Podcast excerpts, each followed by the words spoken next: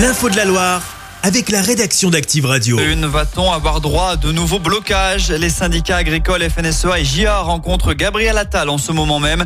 Alors que se profile le salon de l'agriculture, la profession attend que les annonces du gouvernement soient concrètement appliquées, sans quoi les agriculteurs pourraient reprendre leurs actions.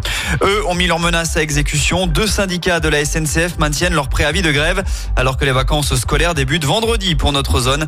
La réunion de la dernière chance n'a rien donné. Hier soir, entre direction et contrôleurs, ces derniers réclament toujours une meilleure rémunération. Conséquence des perturbations sont annoncées dès jeudi soir sur les rails. Retour chez nous avec cette intervention du RAID dans la nuit de dimanche à lundi dans le Rouennais.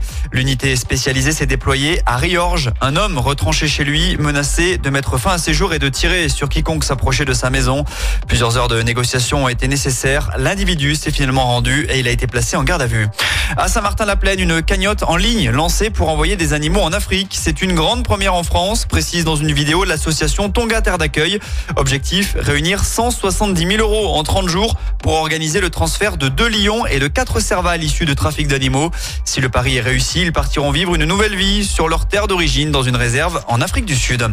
Après la torche olympique à Châteauneuf, une partie des médailles des JO seront fabriquées à Saint-Étienne. C'est la société Néré, spécialisée dans le textile, qui sera chargée de fournir les rubans sur lesquels seront accrochés les 5000 breloques des Jeux Olympiques et Paralympiques de Paris. Et puis aujourd'hui, c'est Mardi Gras, l'occasion de se déguiser, mais aussi et surtout de manger des bugnes. Au croque-en-bouche à Saint-Etienne, on propose de ces gourmandises en version classique, mais également en chocolat.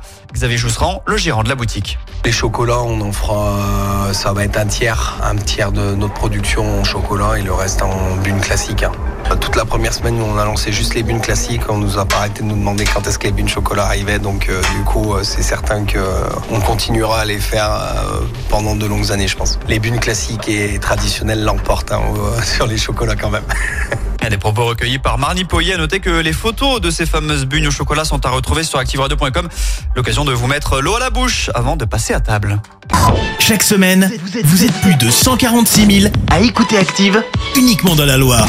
L'actu locale, les matchs de la SSE, les hits, les cadeaux, c'est Active. Source Médiamétrie, IR local, habitude d'écoute en audience semaine dans la Loire des 13 ans et plus, de septembre 2021 à juin 2023.